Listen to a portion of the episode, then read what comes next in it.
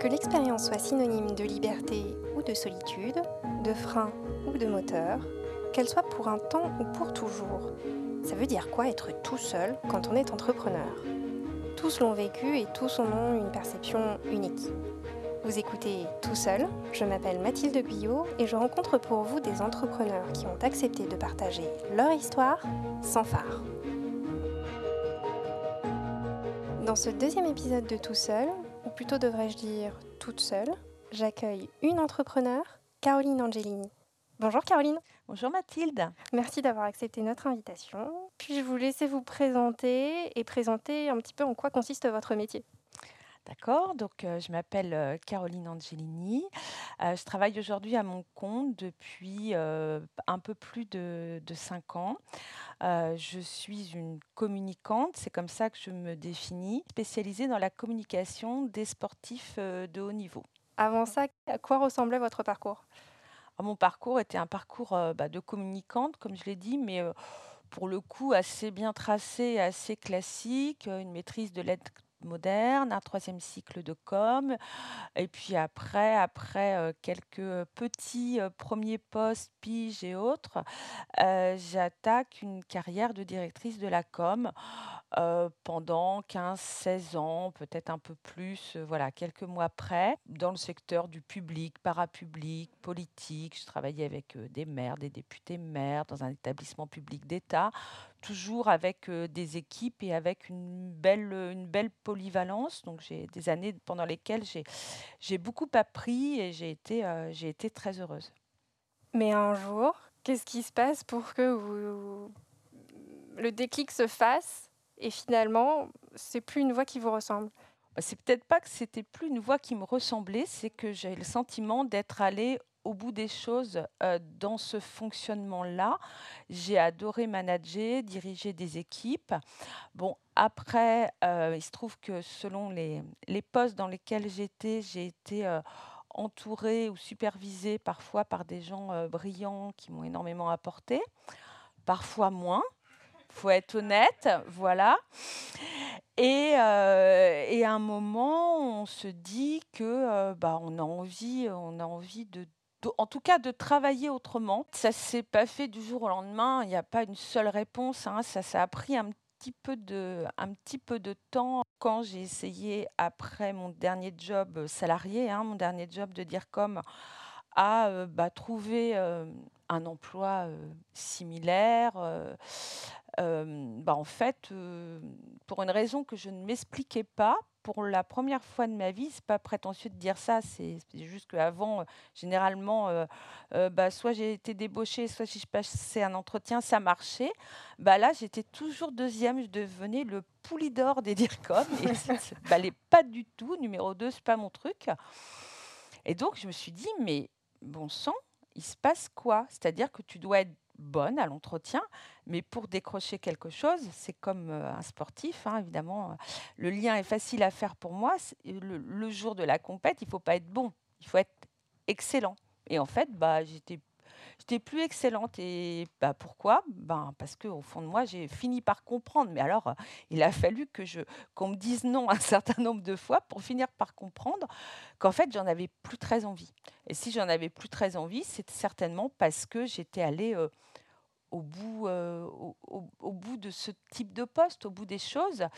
Et j'avais envie d'autre chose. C'était aussi un moment dans ma vie personnelle où il y avait des, des changements. Donc j'avais envie sûrement euh, bah, de, de, de, me réaliser, de, de mettre peut-être, de prendre des risques, d'aller euh, d'aller chercher autre chose, des choses que j'avais à l'intérieur sûrement, mais que j'avais jamais été euh, sollicitée déjà parce que j'avais pas eu besoin de le faire. J'étais dans un certain confort professionnel, j'avais pas jamais eu besoin de le faire, de me remettre en question à ce point-là.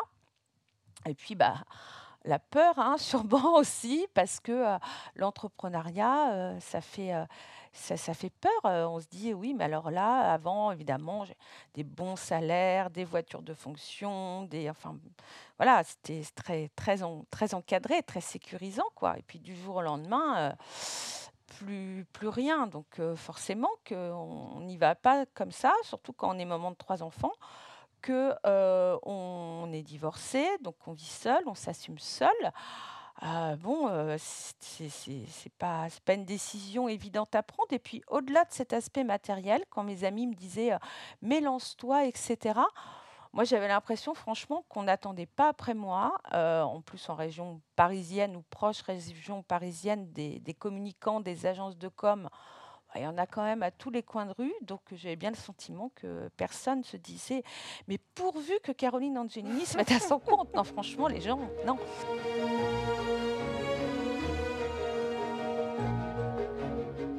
Vous retrouvez, heu, toute seule face à cette, heu, décision ou en tout cas cette possibilité? Est-ce que Mmh. vous vous mettez à votre compte ou pas? Heu, vous sentez que vous arrivez, aussi un au bout d'un chemin que vous avez moins envie d'explorer? Exactement. Comment est-ce que vous retrouvez du désir là-dedans? Qu'est-ce qui vous apparaît comme, le chemin qui va finalement être le vôtre aujourd'hui? Alors ça s'est fait progressivement. Déjà entre, mon dernier poste et le moment où j'ai été, seule, aux commandes de ma toute mini-entreprise, il y a eu une période de collaboration avec, heu, avec Georges Weah. D'accord. Ça a été un petit peu le pont entre mes mes 2 vies professionnelles puisque lui, heu, ballon d'or, heu, ancien footballeur, aujourd'hui président du Liberia.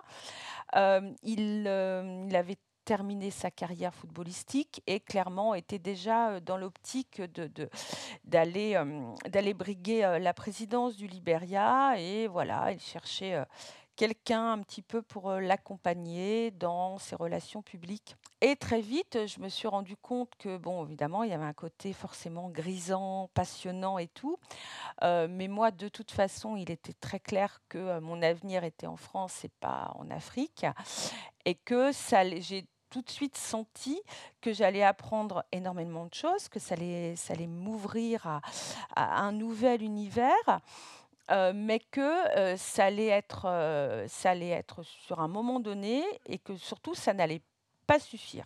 Donc là, j'ai commencé ça m'a évidemment remise en selle, en fait, c'est ça, mais j'ai commencé à à à me dire qu'il allait falloir qu'autour de ça, je je construise autre chose. Est-ce que le sport, ça a toujours fait partie de votre, vie? Oui, alors je suis issue, d'une famille où on est des amoureux du sport. Donc le virus m'a été transmis par mes grands-parents, par mes parents. Je l'ai moi-même transmis à mes enfants avec une famille où on a tous fait du sport. Alors pas de champion, hein, mais voilà, un grand-père gardien de but, un papa gardien de but de foot, une maman gardienne de but de hand, heu, le genre de famille qui se relève la nuit, heu, pour regarder les jeux, qui pleure devant la Marseillaise, enfin bon bref, voilà. Moi, j'ai toujours, heu, donc adoré le sport, et même dans mes postes de DIRCOM, quand je travaillais en collectivité, j'ai toujours vraiment accordé beaucoup de place au sport dans la communication. C'est bateau de le dire, mais c'est vrai parce que c'est le meilleur facteur de lien social que j'ai pu trouver dans les différentes collectivités, heu heu, surtout parfois, heu, dans des collectivités où il y avait des quartiers, dits difficiles. Donc j'ai toujours, été entourée de sportifs et beaucoup travaillé autour du sport. Donc je pense qu'à un moment, c'était un peu en même temps qu'un cheminement, professionnel, un cheminement personnel, c'est-à-di c'est-à-dire, les pièces de mon propre puzzle qui étaient en train de se reconstituer. La rencontre avec Georges, voilà, me ramène vers ce monde-là et du coup, je connaissais déjà donc pas mal de de personnes issues du monde sportif. J'en rencontre d'autres, j'en rencontre en Afrique, j'en rencontre en France et cetera et puis le fait que je travaille avec Georges, bah, on commence, heu, voilà, heu, un footballeur, enfin un papa de footballeur vient me solliciter pour son fils et cetera. Et je commence à me dire: «Bah oui, peut-être que là, heu, sur ma façon d'aborder les choses, c'est-à-dire sur, l'image en 360, donc ce qui me vient de mon côté d'IRCOM, mais appliqué au monde du sport, j'ai peut-être, un quelque chose à faire là-dedans. J'active un peu mon carnet d'adresses personnelles dans le sport. Alors, heu, on commence à m'inviter à des événements, cyclisme, boxe, heu, un boxeur m'approche. Bon bref, je sens qu'il y a, quelque chose, qu'il y a quelque chose à faire. Mais le déclic, il est arrivé, par une femme.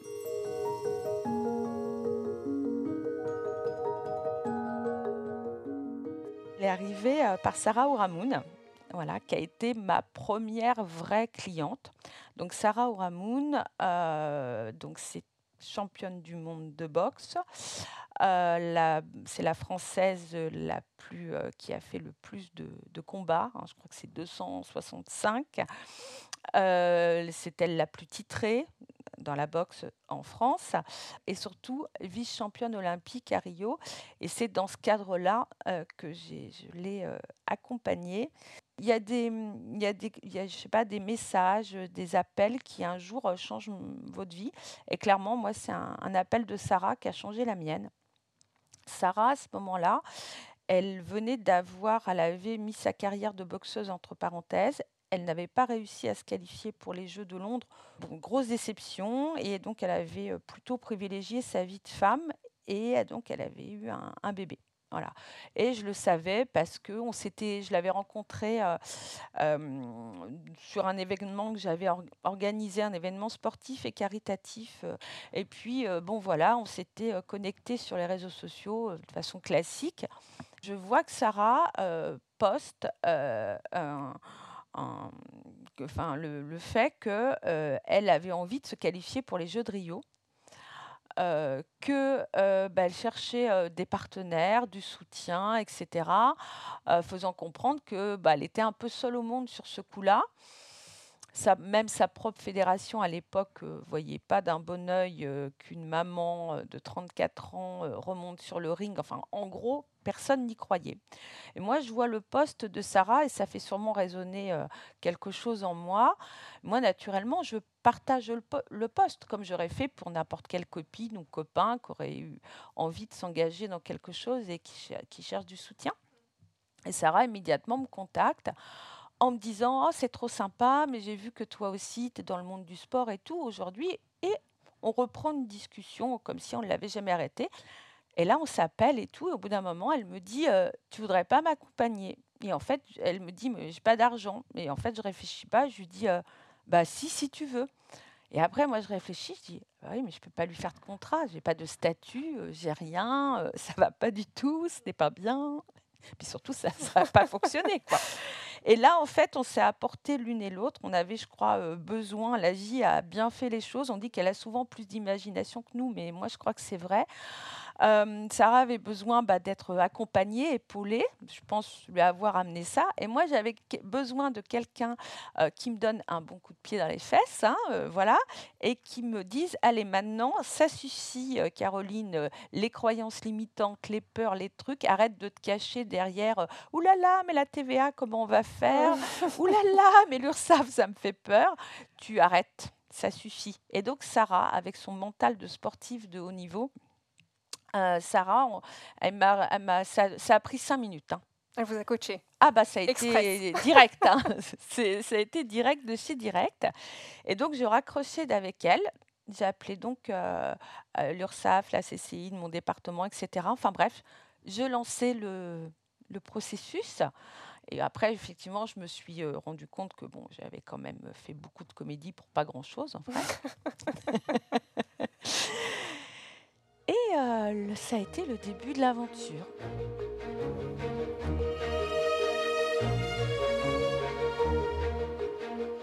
Est-ce que vous êtes senti tout de suite chef d'entreprise ou entrepreneur? Non, pas du tout. Au départ, j'avais l'impression d'être une usurpatrice. voilà, là, si. Euh, non, non, j'avais un numéro de sirène, j'avais tout ça, mais je me disais, euh, ouais, mais non, quand même, c'est bizarre, quoi, et tout en fait, je crois que je me suis. Alors, bon, forcément, il y a, il y a les, les, premières réussites, les premiers, premières clientes qui viennent après, tout ça. Tout ça, ça donne confiance en soi et ça aide. Mais moi, il y a eu un, moment très précis où je me suis vraiment sentie chef d'entreprise, où je me suis dit, ah ouais, là, enfin voilà, ça a été quand j'ai dû faire appel à une comptable parce que, voilà, bah, je, comment je veux dire, j'avais atteint certains chiffres et je devais être éligible à la TVA, enfin bref, faire des trucs de grand, quoi. Et donc là, quand j'ai eu ma propre comptable, que je lui ai payé des honoraires, et que du coup, euh, j'ai commencé à faire des factures avec de la TVA et tout. C'est ridicule, mais parce que donc j'avais opté au départ pour un statut d'auto-entrepreneur, hein, d'où le fameux seuil dans le conseil des, qui a été relevé. Donc ouais, c'est à partir du moment, c'est pas à partir du moment où j'ai fait ma première facture, ou signé mon deuxième ou mon troisième contrat, parce qu'encore une fois, oui, bon, j'avais un statut d'indépendante, mais j'étais dans ce que je sais et ce que j'aime faire, la com. Je la faisais autrement, mais j'étais voilà, j'étais dans mon, dans mon élément. C'est aussi à partir du moment où euh, peut-être le petit bout de chômage partiel que vous aviez toujours, ou l'acre, enfin toutes les, aides qu'on a au départ, à un moment, tout ça s'arrête. Et à un moment, tu es seul face au vide et c'est seulement toi. Et le premier mois où tu peux euh, vivre, acheter tout ce dont tu as besoin pour toi, pour tes enfants et qu'en fait, c'est toi-même euh, qui as viré les propres sous sur le compte. Et à la fin du mois, tu te dis «Oh, Waouh, c'est moi qui l'ai fait, quoi. Et ça, là, j'avoue, sur ce coup-là, je me suis épatée moi-même. Une grande fierté. Ah, vraiment. Parce que dans mon entourage, beaucoup, euh, alors un peu pour refaire parallèle avec Sarah, un autre degré, un autre niveau, mes proches, et je leur en veux pas parce que je sais que c'était plus parce qu'ils avaient peur pour moi. C'était pas euh, pour me. ils me disaient Ah, mais tu sais, quand même, Caro, tu étais vraiment très bien dans ce que tu faisais. Reprends un boulot de dire comme, un bon salaire. Tu te rends compte, là, la galère dans laquelle tu t'es mise, etc. Et tout. Et en fait, j'ai jamais cédé. Euh, j'ai jamais cédé parce que je suis une passionnée, parce que j'avais aussi pris des engagements avec Sarah et que moi, j'étais convaincue qu'on allait faire de belles choses. J'étais convaincue qu'elle aurait une médaille à Rio du début. J'ai jamais douté. Ça s'est passé.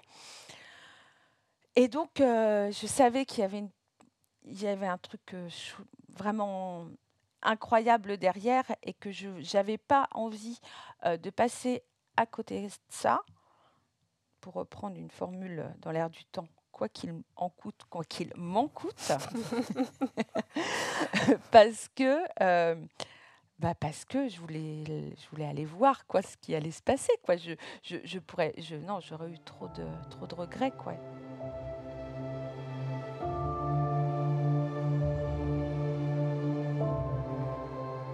Donc ouais, il m'en a coûté. Hein. J'ai acheté de moins jolis sacs à main, de moins jolies chaussures. Je suis moins partie en vacances. Je fais beaucoup de sacrifices, mais euh, c'est sans aucun regret. Est-ce qu'aujourd'hui c'est un challenge de travailler dans un milieu qui a été si chamboulé, si bouleversé par euh, l'arrivée de ce Covid? Oui, forcément, c'en est un, on va pas se mentir. Euh, c'est vrai que le monde du sport de haut niveau a été très fortement impacté. Report des Jeux Olympiques hein, euh, en 2021. On espère hein, vraiment qu'ils vont se tenir, même si on sait que ce sera dans des conditions certainement euh, différentes de, ce qu'on connaît d'habitude des Jeux Olympiques. Euh, je parle des Jeux Olympiques parce qu'aujourd'hui, j'accompagne plusieurs Olympiennes, hein, plusieurs sportives dans des disciplines olympiques qui donc sont forcément concernées avec des contrats d'image, etc. à la clé. Donc ça a forcément un impact. Et puis aussi quasiment plus d'événementiel. Euh, événementiel, pourquoi? Parce que parmi euh, les sportives en activité ou ceux en reconversion, ça c'est des choses euh, dans mon activité professionnelle qui sont arrivées après, que j'accompagne pour toutes leurs prestations en entreprise, conférences, lors de séminaires, conventions, etc. Bon, bah évidemment, là, tout ça en ce moment, le présentiel, c'est très très rare donc forcément, oui, moi j'ai eu un mois où j'ai fait moins 67% de mon chiffre d'affaires, donc par rapport au même mois de, l'année d'avant. Donc oui, évidemment, un énorme impact. Alors après, moi j'ai la chance de faire aussi, d'avoir toute la partie presse. Donc en revanche, pendant le confinement, je crois que j'ai jamais aussi autant travaillé. Moi, je ne me suis pas ennuyée. Hein. Entre les trucs perso que j'ai fait chez moi, euh, les trucs bah, pour mon entreprise, j'ai pris le temps de faire un peu des, choses de, de, fond euh, que je n'ai pas le temps de faire quand je suis euh, en, plein boom. Euh, mais j'ai énormément travaillé en relations presse, euh, puisque en fait, bah, les médias avaient besoin de contenu. Euh, y avait, ils étaient aussi à l'affût de réaction des sportives au départ. Comment tu gères ton confinement? Comment ça se passe? Comment tu mmh. continues à prendre soin de toi? Après, c'est comment, comment on réagit face au report des jeux. Une autre façon, avec des interviews à distance, en visio, bon, ça. Ensuite, j'ai aussi commencé à, vendre pour certaines de mes clientes des prestations digitales conférences, interventions, webinars, enfin bref, un certain nombre de, choses qui aujourd'hui se, se, passent se passent de façon digitale. Donc il faut aussi bah, être un peu, un peu souple, un peu curieux, aller un petit peu regarder, regarder ailleurs. Donc oui, ça a eu un impact, ça m'a obligé à revisiter ma façon de travailler. Euh, ça m'a aussi obligé bah, euh, euh, bah, j'aime pas employer le mot résilience, que tout le monde emploie ça, mais bah, voilà, de, de, de se dire que c'était comme ça, on était tous impactés et qu'il fallait essayer de, de, bah, de tenir le choc et d'être d'être agile, d'être souple et essayer de trouver d'autres solutions. Jusqu'à aujourd'hui, ça marche même si, bon, y a eu quelques plumes de perdu, il hein, ne faut pas se mentir. C'est dommage, le début de l'année était exceptionnel, c'est ainsi. Euh, après, bon, bah, c'est sûr que si, euh, si on a de nouveaux coups durs euh, pendant un an, deux ans, trois ans, je ne sais pas si au bout d'un moment, ça ira toujours, mais à ce jour, je travaille différemment, mais je travaille. Et votre compte Twitter n'aura jamais autant chauffé. bah oui, on a, on oui, oui c'est vrai que sur les réseaux sociaux, voilà, il se passe des choses sur LinkedIn, sur Twitter, sur euh, voilà. Puis ça a aussi permis toute cette période de, de renforcer des liens avec des interlocuteurs du monde de la presse, du business, du monde institutionnel sportif, des gens avec qui d'habitude quand je les ai au téléphone, c'est toujours speed parce que dans mon métier on est toujours pressé. Et là, je l'étais moins, donc ça, ça aussi permis de créer des liens. Donc, je suis quand même une éternelle optimiste. Donc, je, je, refuse de pas de me dire que, que, ça aura servi à rien. Non, non, je ne crois pas.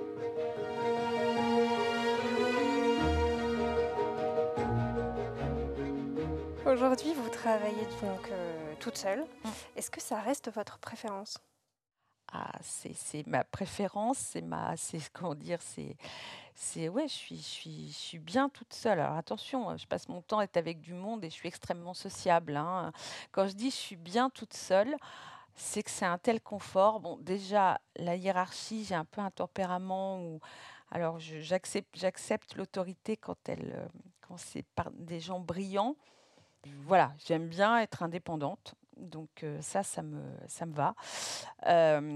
donc de, le loisir, enfin la liberté, pas le loisir, c'est mal choisi comme mot, de, de, de, de, travailler comme j'en ai envie, quand j'en ai envie, à ma façon surtout. Voilà. Donc ça, donc déjà c'est un confort. Bah, alors évidemment après, après forcément plus d'hierarchie veut dire plus de revenus fixes tous les mois, ça c'est sûr. mais après, euh, je n'ai pas pour ce qui est de éventuellement un jour se dire, euh, bah, euh, m'agrandir, donc devenir une agence, ça ça me fait pas très envie parce que j'ai mis au point ma propre méthode où je suis en direct avec chacune de mes clientes, hein, ou chacun de mes clients. Et je crois aussi que bah, font ce choix-là plutôt peut-être que d'aller dans une agence où parfois on passe, d'un consultant, à un autre et que en fait, c'est vraiment, je m'épanouis vraiment dans cette relation-là. Alors si à un moment, peut-être, hein, et je me souhaite que ça marche encore mieux et que j'ai besoin de sous-traiter des choses, je préfère donc, et ça m'est déjà arrivé, d'avoir voilà des besoins.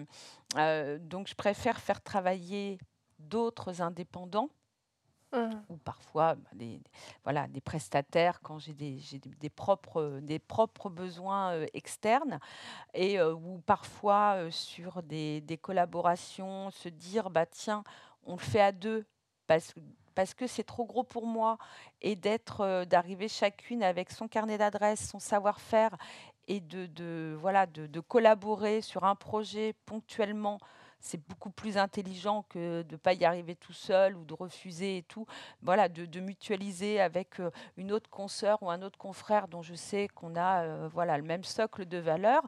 Et puis bah, après, euh, chacun, voilà, c'est une collab ponctuelle et chacun reprend sa liberté. Je pense que voilà, mon évolution dans les années à venir, elle sera plutôt comme ça. Heu, que, heu, de, heu, voilà, de recruter des collaborateurs. Bon déjà aussi, il faut en avoir, les moyens, c'est pas évident, j'en suis j'en suis pas là et puis aussi il y a, y a le côté que, bah, voilà, c'est un métier un métier à carnet d'adresses, un métier à numéro de téléphone. Certains sont précieux et bah, je pense que, ouais, j'ai bien, j'ai bien lutté depuis pas mal d'années, pour, heu, me cons me constituer, heu, ce carnet d'adresses et je pense que je ne le je le partagerai pas. Donc finalement, toute seule, c'est une revendication, Ouais, c'est une fierté, c'est un besoin, c'est tout ça à la fois. Aujourd'hui, vous vous sentez pleinement à votre place et pleinement dans quelque chose qui vous correspond en fait. Exactement, je pense que j'ai trouvé ma place, donc toute seule, oui, effectivement. Ça c'est assez parlant aussi, heu, par à titre personnel, heu, mais pas tou pas toute seule par refus des autres, mais heu, toute seule justement pour pour amener le maximum possible aux au aux autres parce qu'il se trouve que c'est, c'est la forme finalement, heu, qui je pense me me correspond, le mieux, mieux aujourd'hui, donc ouais, je suis contente d'être toute seule.